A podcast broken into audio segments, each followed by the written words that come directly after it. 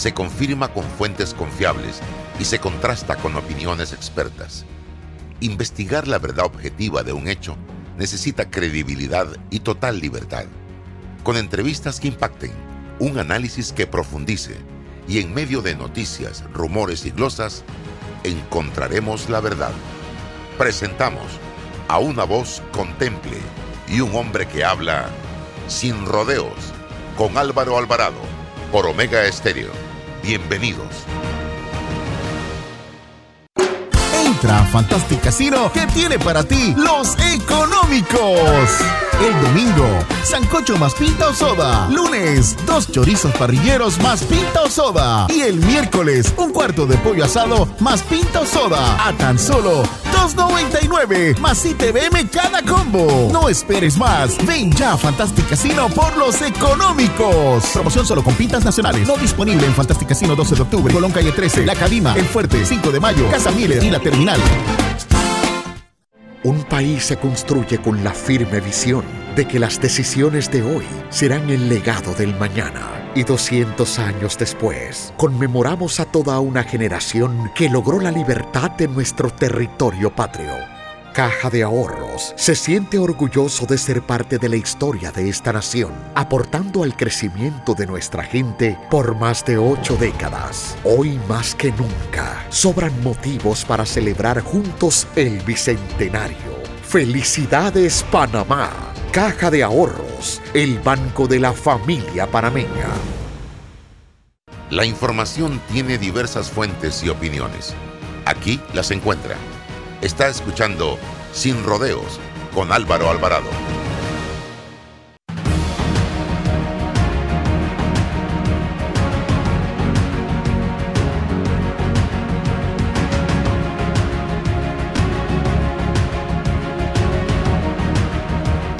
Buenos días, estimados amigos, bienvenidos a este su programa Sin Rodeos, hoy viernes 26 de noviembre año 2021. Y como dicen por ahí, lo prometido es deuda.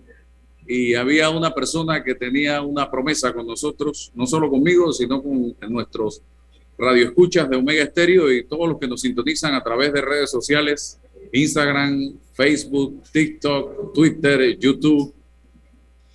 Y es don Eric Espino con quien vamos a tener la gratísima oportunidad de conversar en el día de hoy. Tengo en mis manos una joya literaria del béisbol.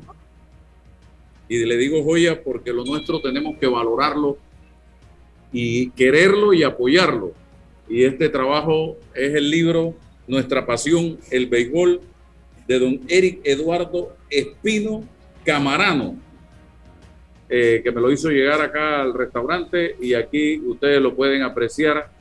Y aquí este libro trata de presentar, y Eric nos hablará más adelante de él, parte de la historia de don Eric Espino en el béisbol nacional, una leyenda del béisbol que hoy es también un comunicador social, ya que se ha dedicado durante muchos años a el análisis eh, de el béisbol en cada uno de los partidos que transmite tanto a nivel del béisbol nacional como en el béisbol de las grandes ligas. Así que hoy nos vamos a concentrar, ya está con nosotros César Ruilova, en eh, don Eric Espino.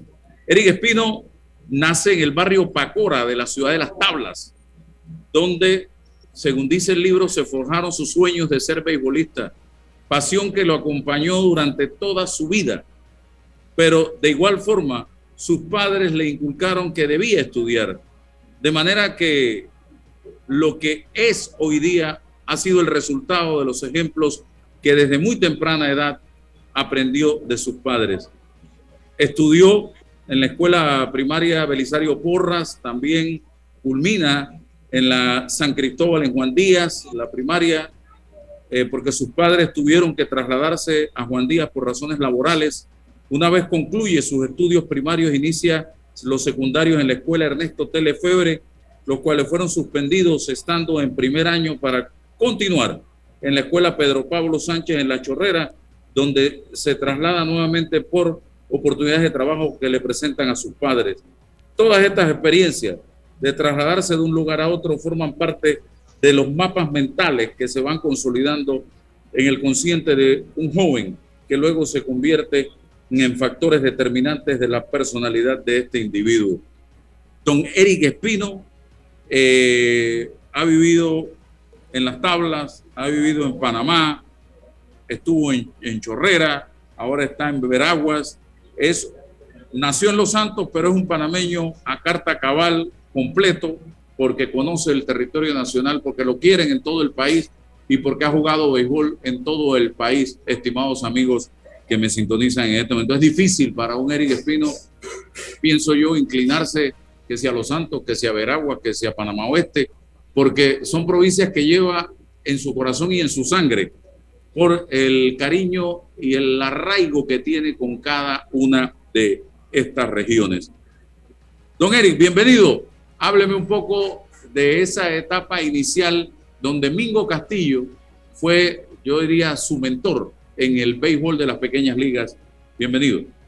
Bueno, gracias, gracias Álvaro, gracias, muchas gracias Álvaro por esta bonita oportunidad que usted me, ofrece eh, eh, en esta programación bien escuchada a nivel, a nivel nacional. Es cierto, yo soy, yo soy un santeño, pero esos santeños errantes, no soy el primero, hay cantidad repartido por toda la República. La gente de Azuero, de Chitré, de Herrera, de Los Santos, acostumbramos a buscar mejores facilidades de vida y hay veces que la provincia no te otorga ese trabajo para poder vivir a veces cónsono o cómodamente. Eh, he escrito un libro, es cierto, he escrito un libro porque yo soy de pensamiento que la meta que todos debemos cumplir de trascender, tenemos que dejar algún bien a la sociedad, no necesariamente material, sino un bien.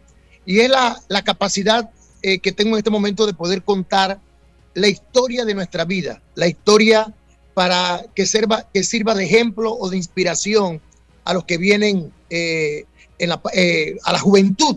Y ahí cuento los errores, las soluciones y sirviendo como, como de ejemplo. Yo vengo de un barrio humilde, yo, vengo, yo vengo de una campiña humilde que es el barrio Pacora en la ciudad de Las Tablas. Yo vengo de un hogar donde muchos, muchos también lo han hecho, de vivir y participar en una junta de embarre para hacer una, una casa de quincha, una casa que no tenía luz, pero tenía guaricha y los mosquitos lo hacíamos por medio de fogón, poder despejar los mosquitos. No teníamos agua potable, pero teníamos tinaja, una tinaja fría, agua fría, que mucha gente no conoce. La, la, cocina no había, en ese tiempo no había celular, no había nada de esto. Las cosas eran diferentes. Yo vengo de un hogar, eh, eh, Álvaro, donde mi abuela prácticamente que no tuvo escuela, eh, no tuvo esa oportunidad de, poder estudiar. Sin embargo, todo lo decía en refrán. Mi abuela era difícil comprenderla, porque ella todo lo decía en refrán. estilo monagrillero, todo lo decía en refrán. Por ella, ella me decía, por ejemplo, hijo, no coma cuento. Me decía, eso no coma cuento, me lo decía ella desde muy pequeño. Decía, no creas que la grulla es pájara mansa. Entonces yo me quedaba, usted que abuela, que la vida no es fácil, la vida es difícil, la vida, la vida da tropiezo y usted tiene que buscar la fórmula de salir adelante y la única forma de salir adelante, solucionar los problemas socioeconómicos o cualquier tipo de problema es estudiando, porque el estudio es la transformación, siempre lo he dicho, de género de movilización social, es el estudio. Y ella me decía las cosas por refranes. Ella, por ejemplo, Álvaro, y tú lo conoces porque tú también eres donde somos eh, eh, eh, tu humilde servidor, ella, ah, no había reloj, en mi casa no había reloj, nosotros dormíamos en catre, en mi casa no había reloj. Yo recuerdo que mi abuela miraba los astros, la luna, y sabía qué hora era. Y, miraba el sol, miraba la sombra, y decía, son las 11 y 45, y son las 12 del día. Y eso póngale sello, porque era así. Entonces yo vengo de ese hogar donde el cuadro de béisbol 11 de octubre en el barrio Pacora me quedaba al frente. Entonces yo siempre he dicho que hay una persona una luz, alguien que Dios manda, y en ese tiempo había un sembrador de ilusiones que siempre ha sido y que no ha sido reconocido, que es Domingo Mingo Castillo, que era el que organizaba las pequeñas ligas desde muy niño. Él nos motivó, él nos motivó por la pasión del béisbol. Y ahí donde inicia la historia del béisbol. Inicia en ese cuadro pequeño 11 de octubre Álvaro. Bien. Eh, Eric Espino juega la segunda base, luego juega la tercera base. Eric Espino se desarrolla, y aquí tengo algunas anotaciones, eh, al igual que su hermano eh, Tito Livio y Jorge en el béisbol. Los tres jugaron béisbol. Correcto. correcto. jugó béisbol también. Correcto, por Los Santos. Por Los Santos. y se retiró, se retiró en el año 1956 cuando Olmedo Solé se murió él estaba en ese campeonato allá en Almirante. Y como hubo muchos problemas, porque la cama de él era, ellos dormían en catre campaña, entonces la cama de él era al lado, era un solo salón de Olmedo Solé, entonces eh, muy amigo personal, porque Olmedo Solé siempre fue un ejemplo, una persona que gustaba mucho la fruta, precisamente el guineo, tenía racimos de guineo y eso es lo que prácticamente comía. Entonces mi papá, todos los problemas que pasó en ese tiempo no se usaba casco.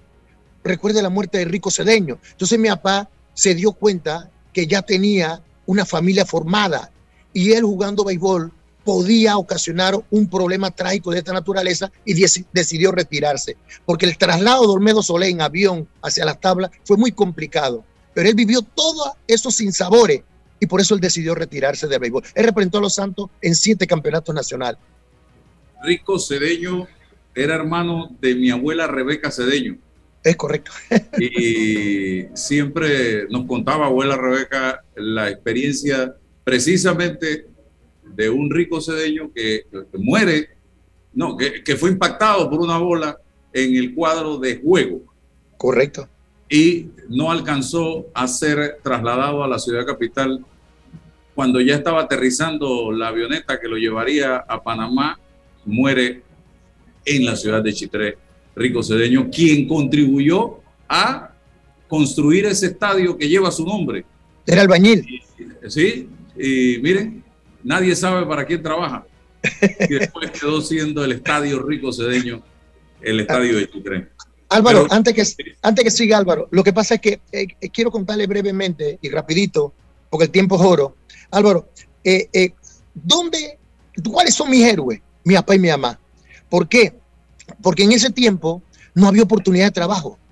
Entonces mi papá y mi mamá deciden, por medio del doctor Salvador Medina, que en ese tiempo lo eran, creo que diputado uno por provincia, y Salvador Medina era diputado, lo ayudó y le consiguió un nombramiento en el Centro de Salud de Juan Díaz. Nosotros de chiquitos, mi papá agarró los cinco, mi papá y mi mamá, porque mi mamá era modista. Mi mamá era modista, mi papá no tenía ninguna profesión, entonces se traslada a un lugar que se llama El Sitio, que queda al lado de San Cristóbal donde estaba, donde estaba la cantera. Nosotros vivimos casi como 6, 7 años allí. Yo hice mi primaria en la escuela San Cristóbal, la que está en la parte de atrás, y allí en el sitio, con mi papá, él trabajando eh, y mi, papá, mi mamá cosiendo, es que comienza entonces, porque los santeños, los de Azuero, nosotros somos gente errante, gente que buscamos la oportunidad de trabajo. Y yo recuerdo que mi papá trabajaba en el centro de salud manejando ambulancia y entonces nosotros en ese momento vivíamos en el sitio. Entonces, cuando Salvador Medina, que ha sido una, una persona influyente en mi vida, lo nombra ministro de salud, Salvador Medina nombra a mi papá en el hospital Nicolás Solano. Pero en el hospital Nicolás Solano era un hospital de tuberculoso. Nadie se atrevía a ir al Nicolás Solano. Ahí solamente entendían la gente tuberculosa. Y en ese tiempo no había medicina, no había nada. Entonces, mi papá decide, decide en 1964 después del 9 de enero, que yo recuerdo que era un chiquillo escuchando por radio lo que ocurrió el 9 de enero con la tragedia, que llegó al hospital fulano de tal, que murió fulano de tal, porque eso lo transmitieron por radio, todo yo lo escuchaba. Entonces decide irse para la chorrera, decide irse para la chorrera y trabajar en el hospital Nicolás Azualán. Y allí en la chorrera hay una bonita historia que contar, Álvaro. Chorrera para mí ha sido uno de los lugares adoptivos que yo prácticamente llevo en mi corazón porque ahí yo hice mi adolescencia, ahí hice la escuela secundaria en la Pedro Pablo Sánchez, que es uno de los mejores colegios a nivel nacional, Pedro Pablo Sánchez. También de allí de la chorrera, viajando en esos buses que paraban en, creo que en Caledonia, Chorrillo, después cogíamos otro bus para ir a la universidad, hice mi, mi estudio universitario, pero nunca me desprendí del béisbol. Mi pasión era el béisbol y era el estudio. Por eso que yo hablo en el libro de mi pasión el béisbol y el estudio, porque yo quiero estimular a la juventud que primero, segundo y tercero está el estudio. Tienen que estudiar. La única forma de salir adelante no es la maleantería, no es el juega vivo. La única forma de salir adelante es estudiando. Y ese es el estímulo que yo busco a través de este libro que la gente sigue estudiando. Y yo recuerdo que en La Chorrera yo juego en el Parque Libertador, porque vivíamos cerca del Parque Libertador. Eso era prácticamente un monte. Antes no había una vía eh, para, el interior eh, y, otra, o sea, nada más habían dos. Entonces, allí comienzo a jugar béisbol. Y ahí llega un señor que se llama Arturo Chemí Saavedra y me ve y me dice, va a caer, tú tienes actitud para poder participar en una liga organizada aquí en La Chorrera. Digo, yo no sé, usted dígame. Dice, vámonos para Matuna. Antes era Estadio Matuna. Y recuerdo que me llevó, yo sin saber nada, yo, yo solamente tenía 15 años de edad. Me llevó y entonces allí jugamos por un equipo que se llama Maribel, que fue el primer equipo que yo jugué que lo dirigía Felipe Lee. Entonces, jugué en ese equipo Maribel y yo recuerdo, nunca se me olvida, que me pusieron a jugar top y me dieron un, uniforme de una persona que pesaba como 300 libras. Imagínate cómo me, quedaba ese uniforme. Entonces yo jugué short y recuerdo que me pusieron un noveno bate. Y recuerdo como si fuera hoy, porque ahí jugaba Manuel Antonio Toñín Figueroa, que después dirigió Víctor John y jugué con él prácticamente toda la temporada, que prácticamente para mí era un padre de Toñín Figueroa. Allí en el primer turno, recuerdo que estábamos jugando con un equipo que se llama Panán, la base estaban llena y yo metí un batazo contra la seca, cogí triple y anotaron tres carreras y ahí ganamos 3 a 0. Allí comienza entonces la gente a ver y a darse cuenta de la calidad y la cualidad que tenía para jugar béisbol. Yo, yo, yo no quiero eh, decir yo, yo, yo, porque Álvaro, yo no soy de ese tipo de persona. ¿Ve? Eh, yo siempre he sido una persona humilde, humilde y no trato de valorarme ni decirme que yo soy. Pero, que si no cuenta esa historia, no la vamos a saber. Usted fue el que la vivió. Sí, mire, el promedio mío en 20 años de béisbol es de 349. Eso está en los libros. 349. Imagínense la, la, cantidad. Yo jugué seis años para Panamá Oeste. Yo soy fundador de Panamá Oeste, porque en el 75 Panamá se divide en metro y se, y se divide en oeste. Pero antes del 75 yo recuerdo que nosotros hacíamos un juego, La Chorrera y Panamá, 28 de noviembre. Siempre era los 28 de noviembre. Y el que ganaba ese juego representaba a Panamá en el campeonato nacional. Y por lo general siempre Panamá nos ganaba, porque tenía un trabuco. Y él siempre representaba a Panamá. Pero yo participaba en todos esos juegos. Y además, en el, en el 80, Álvaro, cuando yo juego para Oeste y Panamá Oeste pelea el campeonato con Herrera, ese año nos ganó Herrera en 1980 nos ganó el campeonato, la serie final en el Juan de Móstenes.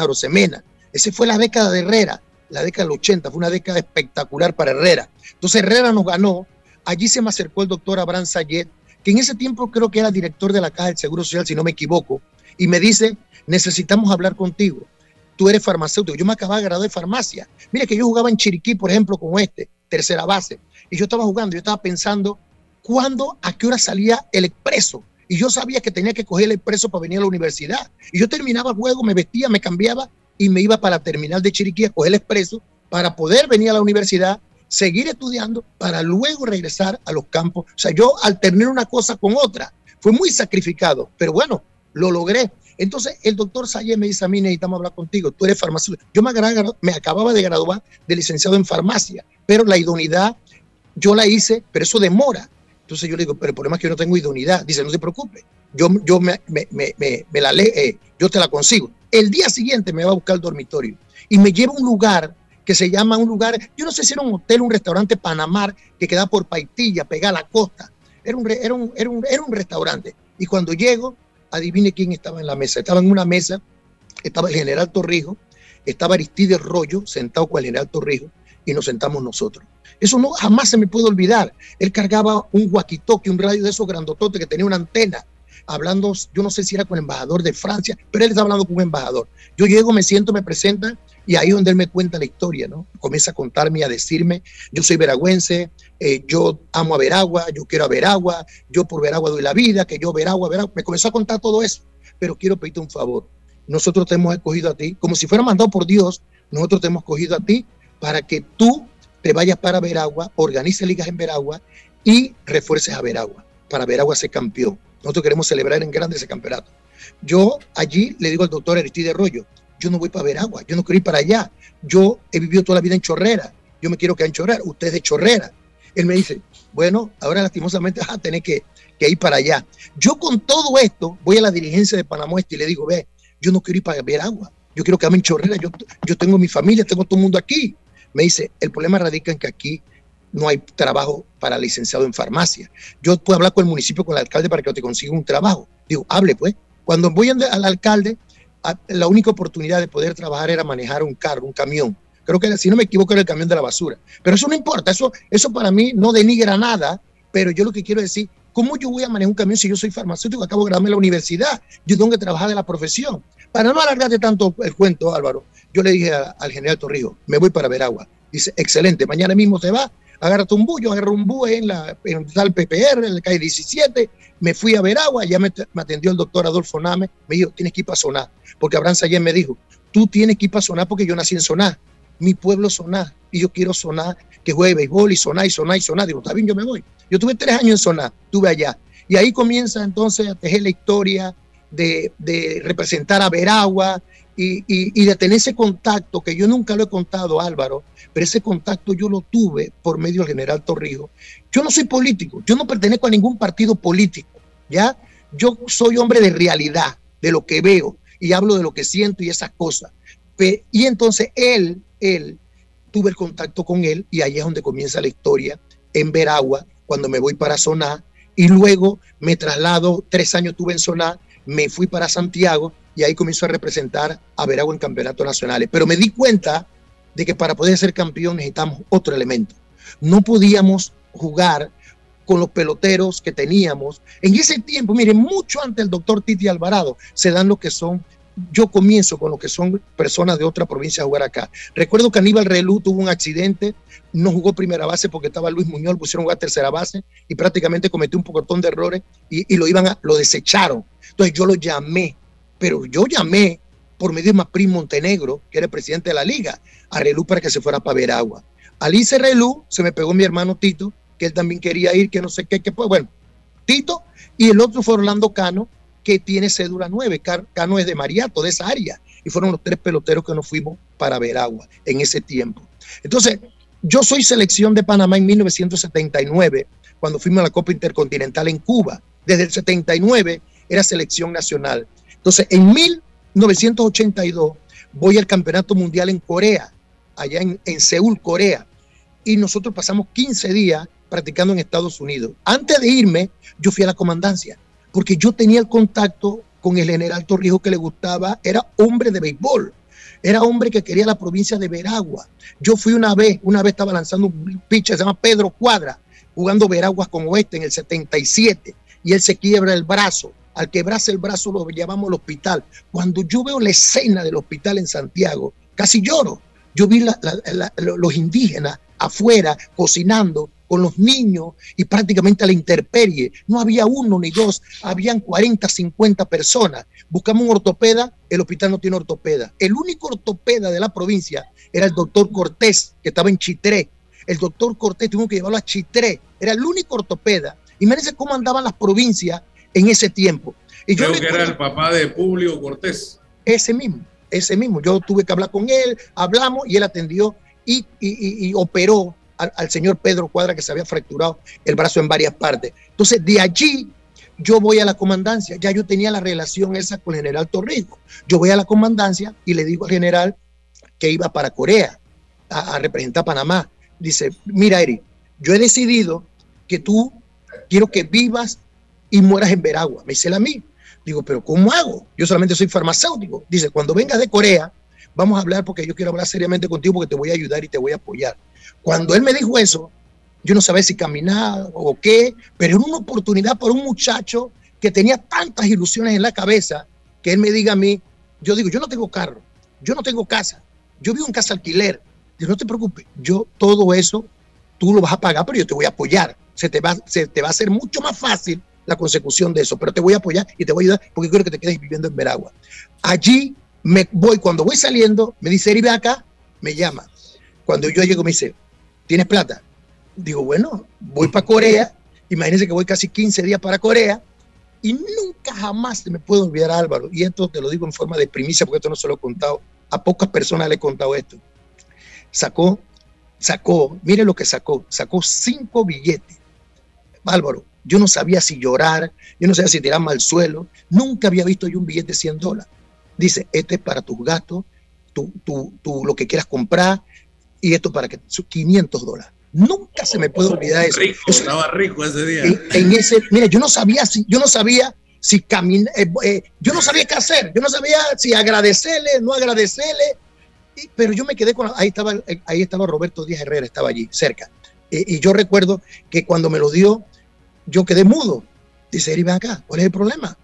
Tú, yo quiero que Veragua sea campeón y tú tienes que ayudarme, tú tienes que apoyarme. No, te, no se preocupe, yo le decía así. porque eso no se podía hacer por decreto, eso había que jugar en el cuadro. Había que jugar la pelota. Entonces vengo yo, cuando salí, yo me resbalé en la escalera, casi me caigo en la escalera abajo porque en la comandancia quedaba ahí en la parte de arriba y yo no sabía qué hacer. Yo no sabía, vale, que me puso un carro y me llevó, cuando llegué al dormitorio, yo lo celebré con todo el mundo allí, y, pero no le dije la realidad como era, ¿no? Pero estaba rico, era el hombre más rico del mundo, imagínense. Entonces yo tenía que dejar algo en la casa. Entonces lo primero que hice fue 300 para la casa y 200 para el viaje.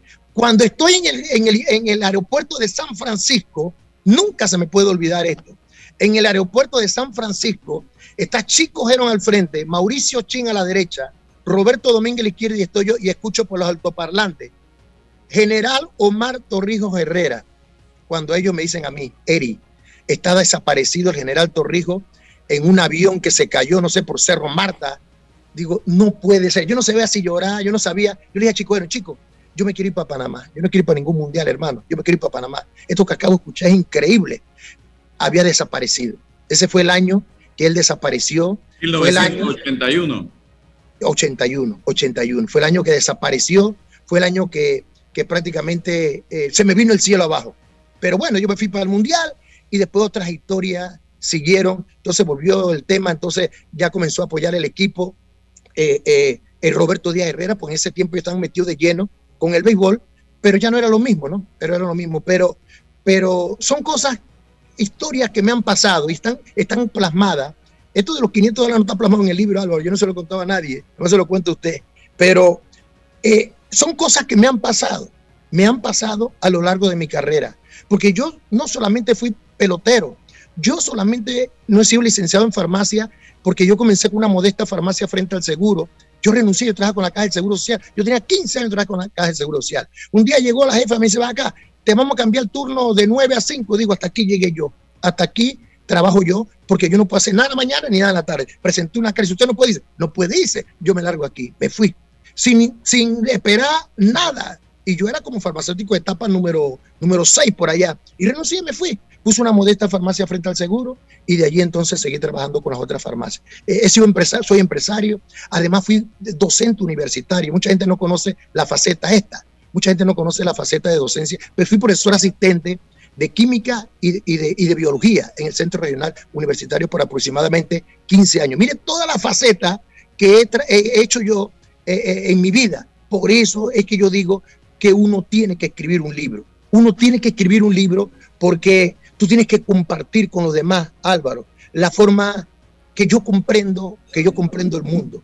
Desde, desde mi perspectiva, desde mi perspectiva, y que esto sirva, Álvaro, eh, de motivo o de motivación a entender a muchas personas lo que, lo que es la realidad. Como me decía mi abuela, no como cuento, la grulla no es pájara mansa, porque la vida no es como tú piensas, la vida es totalmente diferente. Y yo trato de motivar, motivar a través de este libro eh, a entender lo que es la realidad y, transformarla y la que y la y que tenemos que respetar Álvaro la diversidad que nos eh, que nos transporta hacia, hacia, hacia ese objetivo común. Hay muchas cosas que contar Álvaro. Podemos pasar mucho tiempo hablando de muchas anécdotas. Eric, buenos días. No te voy a preguntar porque preguntarte es inconstitucional. Hay que dejar que tú cuentes la historia. Te saluda César Ruilova. Te felicito eh, por tu trayectoria eh, como ser humano, eh, el béisbol, el, aspecto profesional, todo lo que le estás aportando a este país desde, desde, tu, desde tu actividad deportiva, la, nominación para las fiestas patria, el timbre de orgullo para, para nosotros verte con el estándar y la bandera nacional. Eso es de mucha significancia, Eric, para nosotros. Y por ahí tengo un no coma cuento que te lo voy a disparar al final para ver cómo me va, ¿no? Pero Eric, en ese tiempo em, tú juegas béisbol amateur y, yo, yo, como, como santeño veo a esos, esos, a esos jugadores, mis tíos son los Florentinos Salados, Jorge Salados, son, son mis tíos, jugaron béisbol para los Santos en los 70 eh, y, tal, eh, pero no había una forma de que estudiaran, o sea, eso no estaba en el ideario. Juega béisbol, eh, gana campeonatos y, eras popular, pero no eras popular porque estudiabas. ¿Qué te, ¿Qué te llevó a eso, Erika? El compromiso del estudio en plena actividad deportiva en ese tiempo. Bueno, un abrazo, un abrazo, licenciado, un abrazo. Bueno, licenciado no, doctor, porque usted es un doctor, usted es un doctor en leyes. Así que un abrazo, doctor Rilova. Eh, eh, antes, de, antes de contestar la pregunta, eh, yo quiero que, porque ya tú hablaste del estudio, y yo siempre trato en mis intervenciones hablar del estudio. ¿Por qué? Porque cuando yo entro a la universidad, yo recibí la desilusión de no poder estudiar lo que yo quería. Yo quería estudiar medicina, yo quería ser médico. Entonces, como quería ser médico, en 1975 hay un delegado que se llama Lando Ortega del equipo de Oeste. ¿Qué resulta? Yo le cuento a él y le digo, yo quiero ser médico, yo quiero estudiar, yo quiero meterme mejor en el estudio. Dice, no te preocupes, mi hermano es el licenciado Oiden Ortega y es asesor legal de la universidad. Yo voy a hablar con él para que hable contigo. Entonces yo fui allá, hablé con el licenciado Oiden Ortega para estudiar medicina. Me dice, no te preocupes, cuando regresas de jugar béisbol, tú tienes tu cupo para estudiar medicina. ¿Qué resulta? Me voy a jugar béisbol. Cuando regreso voy a hablar con Oiden. Oiden me dice, Eri, lo siento mucho, pero no se puede porque tenías que haber presentado un examen de admisión. Y yo no presenté el examen de admisión. Entonces, él me dice, pero puedes estudiar farmacia, que es una profesión del sector salud y te vas a sentir bien. Además, eh, el país necesita farmacéutico. Él me dice eso, Oiden Ortega, y prácticamente fue el que me estimuló porque yo digo, no me arrepiento de esa decisión. No es que, eh, eh, porque como farmacéutico me siento realizado con todo lo que yo, yo, yo, he hecho. Pero yo recuerdo que cuando era estudiante, doctor, cuando yo era estudiante, recuerdo en aquel tiempo mi papá nada más tenía para darme la plata del pasaje, de la ida y la venida. Y recuerdo también que en ese tiempo yo sacaba carnet de estudiante y yo comía con 25 centavos que valía la comida. Y yo recuerdo que yo correteaba todas las cafeterías, iba a derecho, iba, a medicina, iba a odontología, iba a humanidades, que era donde mejor comida servía en humanidades. Entonces me pegaba allí en humanidades y yo creo que eso lo consiguió, si no me equivoco, el señor, el licenciado Murga cuando era dirigente estudiantil, porque en ese tiempo la dirigencia estudiantil es totalmente diferente ahora. En ese tiempo estaba Olimpo Sáenz, estaba Pastor Faconet, estaba Gómez, eh, Lucho Gómez, eh, estaba, eh, ¿cómo se llama? El hijo del vicepresidente, González, González, sí, sí, que eran dirigentes estudiantiles, que era totalmente diferente. Entonces, yo con 25 centavos, yo era el hombre más feliz de la tía, yo comía, me servía un plato grandotote y esa era mi alimentación. ¿Cómo hice con, los estudios? La, la, biblioteca. Yo me metía, me encerraba en la biblioteca y allí en la biblioteca yo estudiaba prácticamente 6, 7, 8 horas porque no tenía plata para poder comprar. luego me nombran como asistente de profesor de esos que, que lavan los reactivos, como ayudante, como ayudante y yo acepto la posición cuando estoy en tercer año y me pagan 100 dólares por mes, 100 dólares por mes. Lo primero que hice con esos 100 dólares fui una, a una mueblería y compré una cama doble, dos mesitas de noche y dos lámparas para poder estudiar. Y cuando eso llegó al barrio, el maestro, que, yo, que yo vivía allí, en el Harino, eso se formó, los vecinos, todo el mundo tenían que ver con eso, porque eso era una novedad. Llegó un, llegó un camión con muebles bajando cama y bajando, se sacó la lotería Eri. No, mentira, endeudado hasta la, hasta la coronilla, pero eso no importa. Pero lo más importante es que yo siento, y yo quiero aprovechar esta oportunidad porque yo siento un profundo aprecio, un profundo aprecio por la chorrera, por la chorrera, porque allí recibieron a mi, a mi, a mi familia y de allí yo viajaba para atender mis estudios universitarios desde la chorrera, porque yo estudié Álvaro, doctor, yo estudié con muchas limitaciones económicas. Todo mi estudio fue una, por decirle, una odisea, pero por fortuna se me nombró, como le dije, asistente de, profesor y ahí gané mi primer, mi, primer, mi primer salario. Entonces, Chorrera siempre fue una ciudad adoptiva, siempre fue la, ciudad esa que me abrió los brazos y por eso estoy muy agradecido eh, con la chorrera. Yo vi prácticamente mi adolescencia, hice mi escuela secundaria, que es una de las mejores, la Pedro Pablo Sánchez. Yo soy sanchista, me gradué en 1974, me gradué. Yo fui al 75 a la universidad, me gradué en el 79 en la Universidad Nacional, pero todo esto viviendo en la chorrera. Mi papá, en ese tiempo, por ejemplo, nosotros vivíamos en casa alquiler al lado del Parque Libertador. En ese tiempo era potrero, ahí jugué béisbol al lado de la Marcelita. Eh, estuve en la Cueva de los Leones jugando fútbol y jugando béisbol. Y, después jugué, este, nos trasladamos a Larino y de Larino a la barriada del maestro que mi papá le dio la idea de comprar un terrenito, hacer una casa, la mitad una casa con, con, piso de, de, tierra. Ahí nos metimos nosotros. O sea, porque mi juventud fue muy bonita, mi adolescencia fue muy bonita, pero fue muy humilde. Pero mi papá era de esos señores que tenía mucho valor, mucha rectitud, tenía pensamiento futurista, muy, muy, muy, muy objetivo. Y, y, hablar de la Pedro Pablo Sánchez es hablar de uno de los mejores colegios a nivel nacional. Ese colegio, Pedro Pablo Sánchez, toda la vida estaré agradecido por la enseñanza que recibí allí. Y sobre la pregunta eh, que me, dijo, me, hizo Álvaro hace poco, eh, yo pude haber firmado, pero en ese tiempo el que firmaba iba, creo que eh, a un país de esto, creo que Dominicana, Venezuela, y si tú no funcionabas no podías jugar béisbol nacional. Entonces ya yo estaba encarrilado en la universidad. Entonces las firmas en ese tiempo, la firma en ese tiempo eran mil dólares, dos mil dólares, era la firma en ese tiempo. Entonces yo tenía que poner una balanza, el estudio o el béisbol, licenciado en farmacia o irme aventurarme, porque es una, es una ánfora de la fortuna, es una tómbola. Entonces yo decidí, no, yo voy a seguir estudiando, me voy a graduar y yo sé que graduando entonces ya puedo conseguir mejor, una mejor plaza de trabajo. ¿Con, los piratas de Pittsburgh hubo la oportunidad? Habían, habían varias organizaciones, los piratas eran uno, eh, allí en ese tiempo estaba Haber Raybon, a mí nunca se me olvida, que era uno prácticamente de los de los tantas personas que buscaba eh, eh pero, pero era mucho más difícil en ese tiempo. En ese tiempo no es la facilidad que hay ahora. En, ahora estos muchachitos en un campeonato juvenil te pegan dos honrones y ya reciben tres cifras, reciben dos cifras y los contratos son altos, elevados. Pero en ese tiempo no era así. En ese tiempo quizás si yo hubiera estado en este tiempo, yo lo primero que hubiese hecho es buscar una universidad en Estados Unidos para poder prepararme. Es lo primero, jugar béisbol, pero con estudio, con estudio, porque yo no puedo deligar una cosa de otra. Porque si yo abandono los estudios y me meto a jugar béisbol, esto es una tómbola, una ánfora de la fortuna que tú no sabes lo que va a ocurrir y puedo perder hacha, calabaza y miel. Entonces tengo que asegurar mis estudios, porque estoy seguro que mis estudios yo puedo lograrlo. Entonces, estudiar en Estados Unidos cuesta muchos miles y miles y miles de dólares. Imagínate algo que estaba en la escuela secundaria, yo conocí a un amigo, eh, se llama Mario Lee, eh, y yo negocié con él, hablé con él para irme con él a estudiar en México, porque él iba a estudiar medicina. Y yo le dije a él, yo voy contigo a estudiar medicina, porque yo viví una realidad totalmente diferente. Entonces, él tenía, era pudiente, él podía hacerlo. Cuando me graduó, me dice, Eri, entonces, Digo, ¿cómo hago? Le planteo a mi papá, mi papá no tiene plata, no tiene nada, no puedo ir. Tengo que poner los pies en la tierra, yo no puedo viajar, yo por muchas cosas que yo quisiera, no puedo.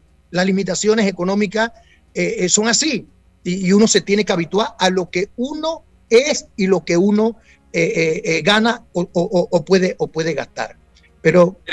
El, el, el pitcher al que nunca le pudiste batear existe, al que nunca le pudiste meter un hit. No, no, no, no. Yo, yo, yo pegué imparable prácticamente a, todos los lanzadores. El más difícil, Álvaro, el más difícil para poder golpear, para mí, era Víctor Mendoza, que ya no existe. Víctor Mendoza era el más difícil. Pero yo en los campeonatos nacionales, mira Álvaro, yo en los campeonatos nacionales, hablando de béisbol, yo fui el primer pelotero que llegué a 500 imparables, el primero en la historia. Entonces, cuando ya yo el 500 imparables, ya yo fui campeón bate en el 84, Veragua fue campeón en el 84. Cuando Veragua fue campeón en el 84, yo tuve la, gentileza con el equipo y todos nos reunimos. Yo digo, tenemos que ir al mausoleo, tenemos que ir a Amador, donde el, donde el general Torrijos, y entregarle la copa y darle la copa. Yo fui, nosotros fuimos, el día siguiente todo el equipo vestido fue allá, me tocó hablar, me tocó hablar, ahí estaba prácticamente un pocotón de ministros, estaba eh, Roberto Díaz Herrera, que era ayudaba y apoyaba a Veragua, y otras personalidades. Estaba creo que Berta, la hermana, toda la familia Torrijos. Y nosotros fuimos al mausoleo en Amador, eh, eh, una, una, algo bien bonito. Nosotros le entregamos, me tocó hablar y una de mis frases que nunca se me puede olvidar, al final yo le dije, general, misión cumplida. Porque claro que era misión cumplida. Después de todos los propósitos que él tenía en el béisbol, hablando de béisbol, de deporte, ahí le entregamos la copa ganadora, que esa copa fue en el 84. Yo fui campeón bate en el, 84, fui jugador más valioso. Yo soy campeón ronero, campeón tercera, en fin, ahora mismo hay un récord campeón doble, en serie de dos tengo tres y eso todavía preside. Un poco de récord. Entonces ya yo en el 93, Álvaro decido, ya comenzó la gente a hablarme sobre comentarista deportivo.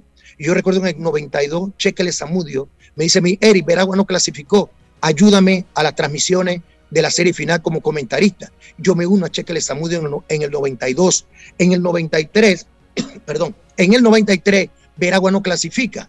Entonces allí, Víctor Raúl Vázquez con Dicky Paredes forman un grupo que se llama Actidet. Entonces me dicen, tú vas a ser comentarista. Ahí creo estaba Monchi Wetter, Monchi tuvo compromiso, después Lauren Flores, que tenía compromiso de trabajo, tuvo relú y estuve yo. Entonces a mí me asignaron al porteño Jarquín. Yo comenté con el porteño Jarquín prácticamente la mayoría de los partidos, ya verán lo, lo, habían eliminado. Y yo decido en el 93 retirarme. Decido retirarme de las competencias de béisbol y dedicarme a comentarista. ¿Por qué? Porque en el 93 en Changuinola, mi compadre Lemo Jiménez se me acerca en el aeropuerto y me dice, Eri, ¿tú crees que existe la posibilidad de trabajar con RPC? Digo, yo no tengo compromiso con nadie. Chequele me llamó, pero eso es esporádico. Víctor Raúl me dijo, pero yo no tengo ningún compromiso con ninguno de ellos. Dice, bueno, el director de radio era eh, Alfaro, Julio Alfaro, y era en Chesterfield. Carlos Norberto Rosma era el director de, de, y ahí entro yo a Chesterfield en el 93. A Chesterfield estaba Pepe Cortés, estaba Rubén Pinzón, estaba Morales, había un grupo grande, estaba Tony Santos, eh, Sarmiento, Paye Sarmiento, Quique de Leo, había un grupo grande. Y ese grupo grande, entonces yo me uno en el 93 a, a, RPC en Chesterfield, después pasamos a calle 50 y pasamos después a la 12 de octubre. Yo tengo muchos años, muchos años comentando entonces con la corporación Medco. César. Eric, eh, precisamente, ¿no? Es, eh, te retiraste, eh, pero a nivel de selección nacional, ¿qué, tu experiencia? Me, interesa conocerla, Eric. Me hablaste de un campeonato en Cuba, un mundial. ¿Qué, tu trayectoria en selección nacional? En selección nacional, yo inicié en la selección nacional en 1979 cuando participé en una Copa Intercontinental en Cuba. Esa Copa Intercontinental yo recorrí desde Guantánamo hasta Pinal del Río, recorrimos y yo ahí jugó Cuba, jugó Estados Unidos, recuerdo Estados Unidos jugó primera base, nunca se me Terry Francona, que fue director muchos años en Grandes Ligas, Terry Francona, director de los, de los indios de Cleveland, jugó Joe Carter, ese equipo de Estados Unidos. Había una calidad increíble. Tú prestas un equipo de Cuba, por ejemplo, con Antonio Muñoz, eh, eh, eh, en primera, estaba Urtiola en segunda, Rodolfo Puente el Pedro José Rodríguez era en tercera, Pedro Medina era el catcher, estaban los hermanos Sánchez, Baudilio Binet, Rogelio García, bueno, en fin, en el 79. Del 79 yo seguí formando parte de la selección de Panamá, fuimos, fuimos otra Copa Intercontinental en Edmonton, Alberta, Canadá. Allí también estuve, estuve también en Juegos Centroamericanos y del Caribe cuando Panamá le ganó a Cuba 2 a 1. Yo era la tercera base que ganó Crispín Poveda. Ese es uno de los logros más grandes que he tenido yo con la selección nacional. Ese partido era partido inaugural y en ese partido estaba Fidel Castro. Y yo recuerdo que Fidel bajó a saludarnos y eso fue algo grande. Yo nunca lo había visto personalmente y yo pensé que, pero era una persona muy, muy agradable conversando. Bueno, él estaba allí, en ese, había más de 50 mil personas y ese partido lo ganó Panamá con Keipin Poveda y Regoberto Witt como, como relevo. Estuve allí también. Eh, estuve en Venezuela, he estado en varios países, en un mundial de béisbol allá en Seúl, en Seúl, Corea. Estuve en Japón, eh, donde más en juegos bolivarianos, en juegos centroamericanos, en series del Caribe, en juegos amistosos, Copa Intercontinentales, Copa José Antonio Huelga. ¿Por qué me retiro de la selección nacional? Porque en ese tiempo existía muchos problemas con los peloteros, había mucha injusticia. Entonces yo trato de formar una asociación de peloteros. Yo fui el primero en formar una asociación de peloteros. Entonces yo formé una directiva. Hablé con Justo Fidel Palacio, que era ministro de Gobierno y Justicia, para que me ayudara con la idoneidad de la personería jurídica, perdón, de la personería jurídica de la Asociación de Peloteros. Y yo formé una asociación de peloteros y le hice la batalla a la Federación Panameña de Béisbol. Pero ¿qué, ¿qué queríamos nosotros? Nosotros no queríamos plata, nosotros no queríamos cobrar nada, nosotros solamente andábamos buscando mejor dormitorio, que no durmiéramos en piscina, con un solo aire acondicionado, con un servicio, que no viajáramos en buses de esos desechables, buses que viajaban del, de, antes era del INDE que, no, que nosotros tuviéramos mejores facilidades y comunidades de comida, alimentación. No podíamos comer la misma comida en un solo lugar, todo el grupo. O sea, esas cosas, alimentación, hospedaje, comida, seguro social, y tienen que pagar sus cosas. Yo le decía a los peloteros, la fama es efímera, le decía yo. Yo me cansaba de decirle esto. Yo me reunía con ellos, yo era prácticamente el vocero. La fama es efímera. Ustedes ahora están en fama porque están jugando béisbol. Herrera, tú fuiste campeón, pero una vez termina el campeonato nacional, nadie se acuerda de ustedes. Ustedes pasan al olvido. Déjense, está pidiendo plata y dos reales y tres reales. Si van a pedir, piden trabajo. Pidan trabajo que ustedes puedan alimentar y puedan ayudar a su familia. Nada de pedir un real a ningún dirigente de nada. Pidan trabajo, pidan soluciones de sus problemas. Entonces yo me formé en, en este tipo de conflicto para la federación. Además de esto, ya yo estaba prácticamente en la universidad metido de lleno y yo necesitaba más tiempo para poder estudiar. Porque ¿qué resulta, César? El problema radica en cuando, cuando tú eres parte de la selección nacional, tú pierdes como tres, cuatro meses de trabajo, más la provincial tres meses de trabajo. Prácticamente tú no trabajas durante todo el año. Entonces tus compañeros, yo tenía compañeros, yo tenía problemas en mi trabajo, porque mis compañeros me decían, mientras tú estás jugando béisbol, ya a mí me están sacando la mugre aquí, yo, mira todo el trabajo que yo hago, y tú, ¿qué quieres? Estoy contento contigo. Digo, pero estoy representando al país, estoy representando a la provincia, eso no le interesa a ellos.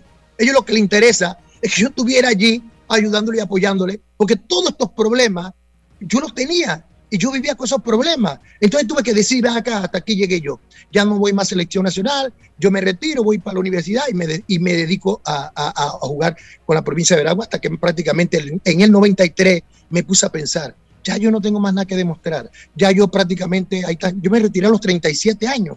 Ahí están los récords, que la gente lo supere y que la gente eh, juegue pues y que haga lo que... Ahí están, ya, ya yo no tengo más nada que hacer. Entonces ya me gustó más el asunto de comentarista deportivo y no podía ligar una cosa con otra. Tenía que decidirme por una de las dos y me fui por los comentarios deportivos. Bueno, Eric, me encantaría seguir conversando contigo. Tengo muchos otros temas, lamentablemente, y usted que es hombre de radio lo sabe, el tiempo es oro y oro. se nos fue. Así que espero que quiero, se repita la oportunidad. Sí, quiero, quiero, quiero terminar, quiero terminar invitando a todos los, los, los televidentes y oyentes para que me acompañen el 28 de noviembre en La Chorrera. El alcalde eh, de Chorrera, eh, le agradezco rotundamente al alcalde de la, de, la, Chorrera que me haya designado como abanderado el día 28. Y también agradezco al presidente de la República, el, el, señor Laurentino Cortizo, por haberme dado la oportunidad de poder ser abanderado el día 4 de noviembre. Estaré eternamente agradecido, Álvaro, por esta designación, porque esto es lo único prácticamente que le queda a, a, una persona, eh, poder portar el emblema patrio, y más en el año del bicentenario. Imagínate, 1821 a 2021, es un año muy importante, y yo le agradezco por haberme eh, tomado en cuenta a este humilde servidor de la campiña interior, Álvaro. ¿Oye? Muchas gracias también a, los representantes eh, a Marcel Rivera también que influyó mucho y principalmente a la alcaldía del el distrito de La Chorrera y a todo el sector oeste, a todo Panamá oeste. Muchas gracias por esa designación. Eric, Eric. no coma cuento, no coma cuento, Eric.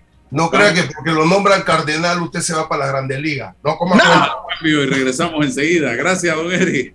Bueno, me voy a comer con una estrella. Mm. Espérate, ¿y tu esposa sabe? Claro, ella sabe que la estrella del sabor es American Star. Y por eso en la casa comemos delicioso.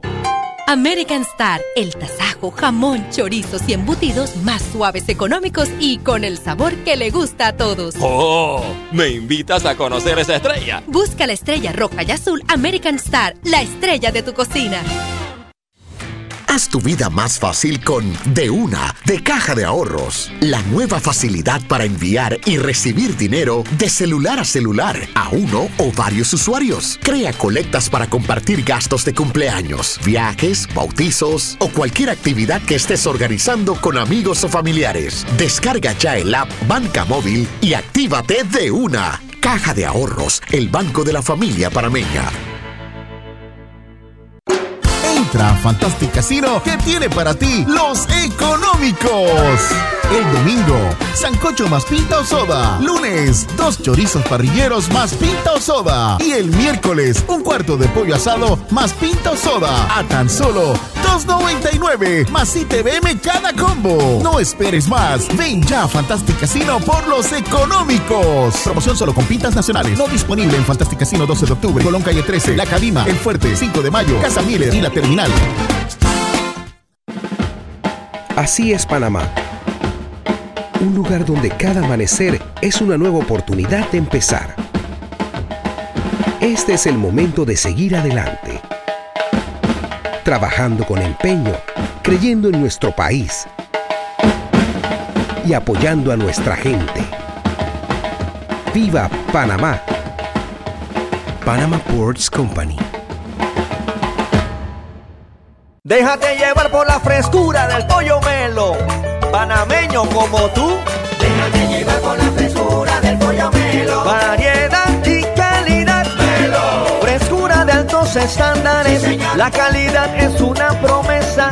Para llevarte el pollo melo siempre fresco hasta tu mesa. Déjate llevar con la frescura del pollo melo. Por su sabor y calidad lo prefiero. Déjate llevar con la frescura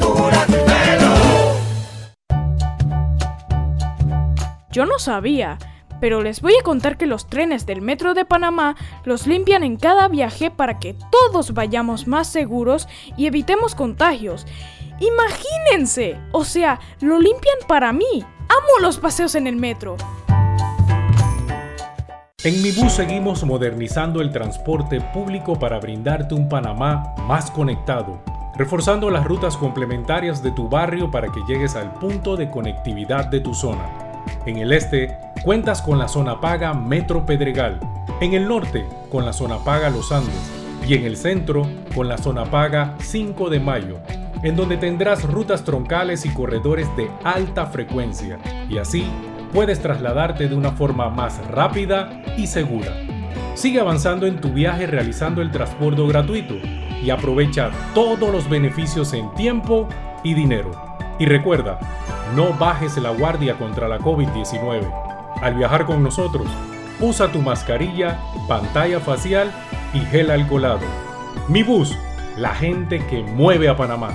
¿Sabías que en Cobre Panamá la roca sin mineral es depositada en un área para este propósito? La facilidad de manejo de relaves es diseñada para proteger el ambiente. La roca estéril es transportada a este lugar con agua. El agua utilizada en el proceso de producción es reciclada y reutilizada mediante un circuito cerrado. Cobre Panamá. Estamos transformando vidas.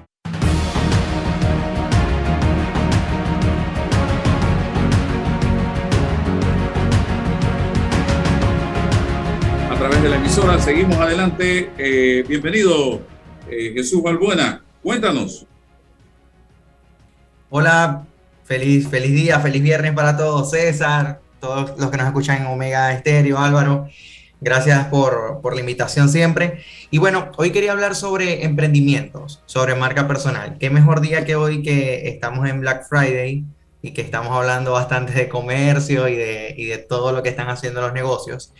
Y hay bastantes reflexiones con el tema de redes, sobre todo para personas que quieren potenciar su presencia en redes para comercializar o, vender, vamos a decirlo así, un producto o un servicio, y también para los emprendimientos. Voy a empezar con algunas recomendaciones. La primera es que, eh, y yo sé que esto es contradictorio siendo, siendo una recomendación de mi parte, pero debemos recordar que nuestra marca, nuestro negocio, nuestra empresa no solo debe tener éxito en redes, sino también fuera de redes. Veo con preocupación que hay muchos emprendedores que se preocupan, eh, digamos que extremadamente porque las redes sean perfectas y se vea todo súper bien, pero descuidan lo que pasa en el negocio en la vida real. Entonces, eh, de seguro les ha pasado que han visto una cuenta en redes que les gusta de algún sitio, de, de alguna persona, pero cuando van a obtener servicios o productos de esa persona, quizás no es la misma experiencia que está vendiendo en redes. Entonces, una de las primeras recomendaciones es que tanto las redes sociales de nuestro negocio, de nuestro emprendimiento, como la vida real de ese negocio o de ese emprendimiento debe estar en coherencia, o sea, debe suceder lo mismo. La felicidad de la experiencia del producto y servicio debe ser la misma que se pueda ver en redes y viceversa. Otra recomendación es que para emprender, porque de repente muchas personas están pensando ahorita, eh, ah, ¿qué voy a hacer el próximo año 2022? ¿O qué voy a hacer ahora a partir de diciembre en adelante? Quizás tengo una idea de un emprendimiento, bien sea que quiero vender algo de casa o un servicio profesional que presto como asesor en finanzas, marketing, coaching, etc. Y hoy por hoy, antes de pensar en nuestro emprendimiento, debemos también trazar objetivos y sacar cuentas.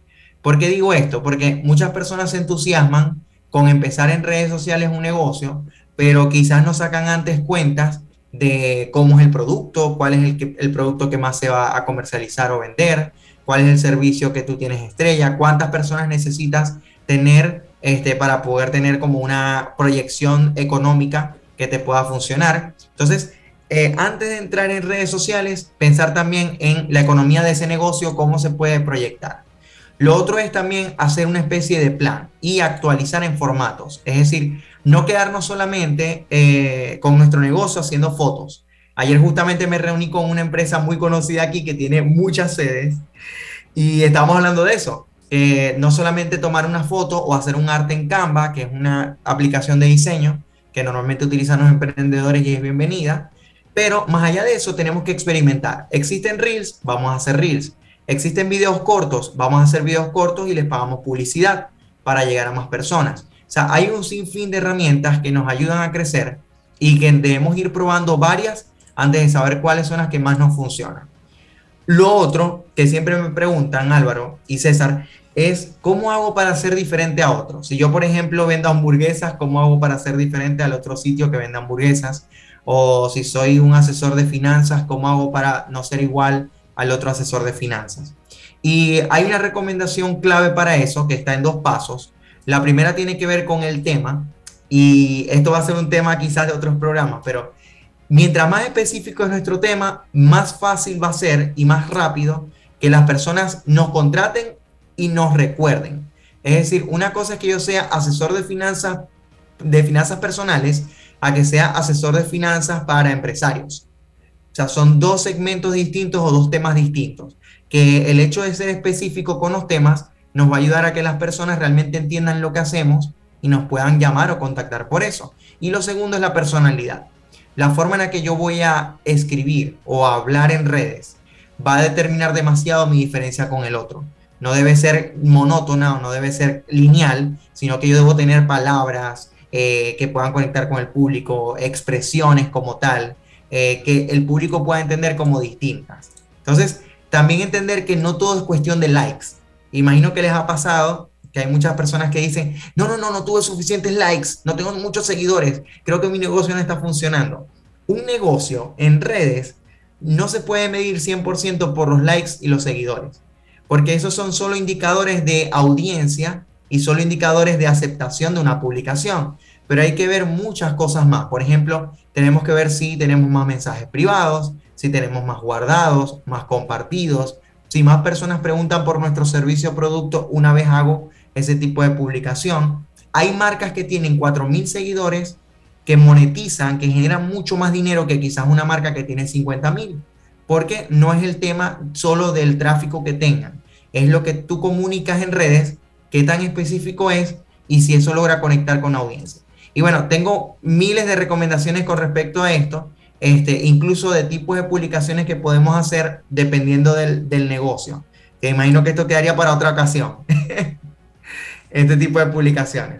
Les quería comentar también que eh, ya tenemos listo una masterclass, una clase gratuita, o sea, está totalmente abierta para todos, que va a ser en diciembre, pero desde ya estamos eh, recibiendo correos electrónicos para enviarles información sobre esta masterclass que se llama Estrategias Poderosas para tus redes sociales en el 2022 edición marcas personales. Toda persona que tenga una idea de negocio, emprendimiento o que quiera mejorar con sus redes sociales va a poder tener eh, la participación o poder disfrutar de esta clase gratuita eh, que vamos a hacer en diciembre y que desde ya me pueden escribir en mi cuenta arroba socialchucho para poder registrarse o para poder enviar su correo, porque además va a haber sorpresas para esos emprendedores o esas personas que tienen ideas de negocios o algo que hacer con sus redes sociales. Entonces, lo vamos a estar esperando en esa masterclass.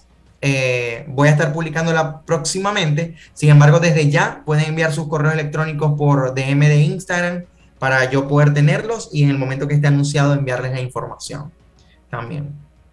Bien, ya lo saben entonces, en la cuenta arroba socialchucho, allí se va a estar eh, suministrando toda la información. Nosotros también aquí en el programa el próximo eh, viernes seguiremos dando más detalles al respecto, apoyando definitivamente este tipo de actividades, porque con esto se, también se eh, apoya el emprendimiento de muchas personas que a través de las redes sociales están buscando una forma de hacer negocio.